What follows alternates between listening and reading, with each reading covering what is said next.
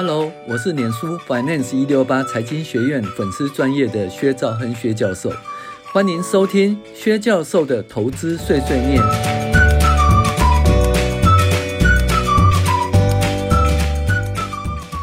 各位网友，大家好，我是薛兆亨薛教授，今天跟大家分享财报小故事第五集。那为什么要赚很多钱，但是本利比超低的？但是股价却大幅下跌呢？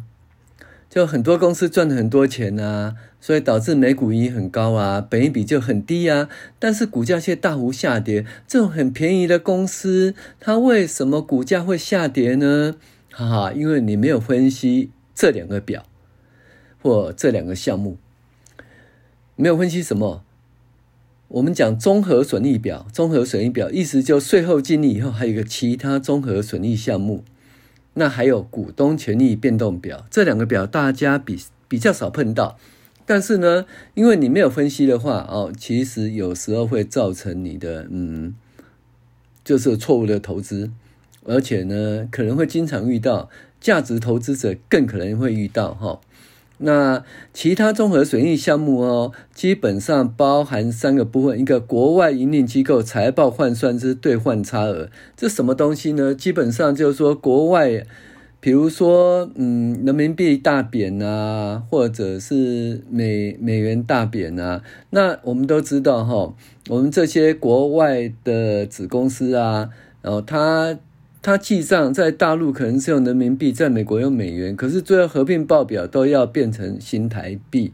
那既然的话，它变成新台币的话，那就会产生那个兑换的差额，然后兑换的差额，那这个差额呢，就会跑到什么其他综合损益里面哦。虽然哈不会造成那个税后净利的减少，但是可能会造成其他综合损益里面的那个。呃，营运机构财报换算之兑换差额哦，变成负数。那第二个就被公出售金融资产未实现评价损益，那什么东西呢？就是说，如果说你是呃，就是交易为目的的哈、的金融资产的话，哦，就是以那公允价值哦评评断，然后列入损益的金融资产的话，那如果它赚钱的话，那就会列到损益表里面去了哦。可是如果说你是这个。呃，被公出售金融资产，或者是说你的公允价值呢，是以那个其他综合损益来认列的话，哦，那它它的那个股价的涨跌的损益呢，就不会出现在损益表，它会出现在未实现评价损益这个项目，哈、哦，那这个项目不会出现在那个税后净利里面，可是它会出现在其他综合损益项目里面。哦，那导致什么东西呢？导致你的每股净值会降降低哈。所以呢，很多这个金融金融机构啊、金控业啊，它因为它的转投资，它都把它放在那个就是被公出售金融资产里面啊。那这样就是说，哎，这股价下跌，它的也每股盈余也不会下跌，不会受到影响。可是因为评价的结果会导致它的那股东权益减少哈。那这样的话，哦，就是它每股净值会降降低。甚至因此的话，搞不好他的那个，呃，因为我们在算股东权益报酬率哈，是用什么？是用那个税后净利除以那个税后净利除以股东权益嘛？那股东其实降低了，然后税后净利不变，所以因为这个被公出售金融资产的损失的认列哦，导致使股东权益报酬率反而提高哈，变成说，哎，不是好的公司，因为这样子变成说，哎。它是会经营绩效比较好的公司，这是很奇怪的一件事哈。好，第三个是采用权益法的列所分享所有呃关联企业及合资其他综合损益哈。第三个比较少啊，就是说因为你的那个子公司啦或权益法啦哦，那这它也会有其他综合损益，所以属于你的部分你要认列就是了哦。这三个哈，那这三个会怎样呢？呃，我们讲论泰全哈。润泰全在一百零五年呢，哦，它的部分合并综合损益表哈，它基本上呢，就是说，嗯，它的本期净利呢是那个八八六零七二零千元，哦，好像赚很多哈，可是呢，它的其他综合损益呢是负的七七三八八六五千元，意思就是说，他本来是赚八十八亿，可是他就是说没有列入本期净利的其他综合损益净额，你负的负了七十七亿，最后呢，它的综合损益总额是十一亿。你看哦，账上说是赚八十八亿，结果到最后。本期综合损益总额是十一亿，中间差了七十七亿，差了什么东西呢？哦，权益法认列的负额，嗯，是三，这不多啊，不大。最主要是因为那个大陆的投资哈，因为人民币贬值，它这个国外营运机构财务报表换算的兑换差额是十八亿。然后呢，还有什么被公出售金融资产未实现评价损益有四十一亿。好。在权益法认列关联企业合资及其他综合损益份额是二十二亿，所以它基本上就是我们刚才讲那三个哈。那最大的就是被公出售金融资产未实现评价损益有四十一亿哦。就说明明呢，我的投资已经减少，市值已经减少了四十一亿了，可是因为我把它放在被公出售金融资产，好，所以呢，我就不会放在本期净利，就是我本期净利就不会减少。但是我的股东权益会减少，还有我的本期综合损益也会减少。OK，那这个减少会发生什么事情呢？哦，这个减少哦，就是你知道吗？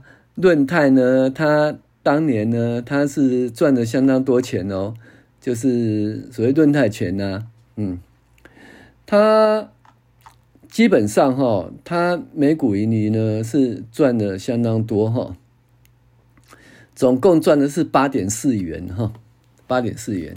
那以当初的股价六十元来看，本益比很低啊。你看六十块，每股盈是八点四。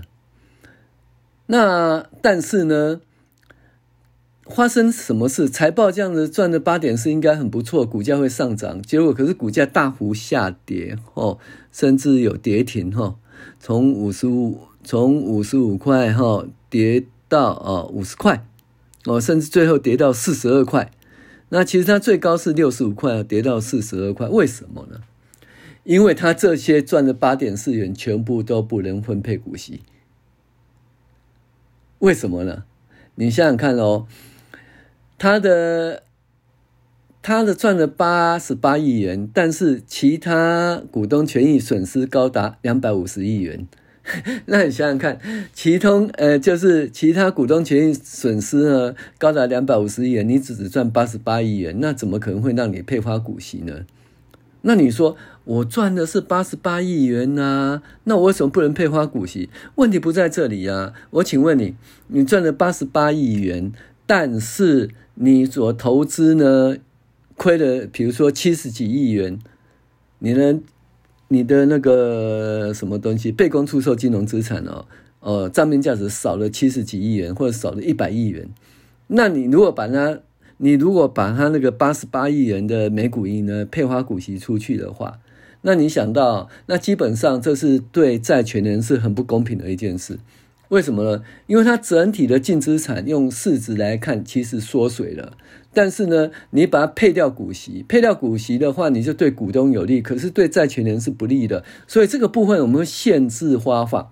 好，所以大家要注意一件事哦，不要看每股盈余赚了多少钱，你就以为它可以配发多少钱的股息。那实际上，因为有其他综合损益的存存在哦，还有股东权益变。股东权益变动表哈的其他股东盈权益的项目存在，会限制你哦配发股息。那一旦限制你配发股息的话，股价会大幅下跌。那这个事情发生在哪里呢？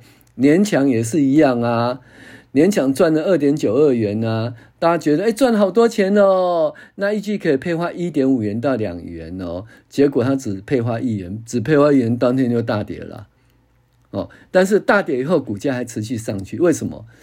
嗯，反正是不错的买点。为什么你知道吗？因为它实际的营运状况，营收盈余持续成长了，而且呢，因为这些哈台币兑换人民币或美元贬值了以后，这个部分提列的提列的特别盈余公积哦都可以冲回了。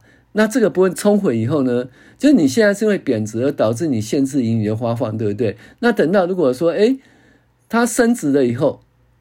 那这部分就可以冲回，冲回就可以再补分配现金股息，其实影响没那么大了哈。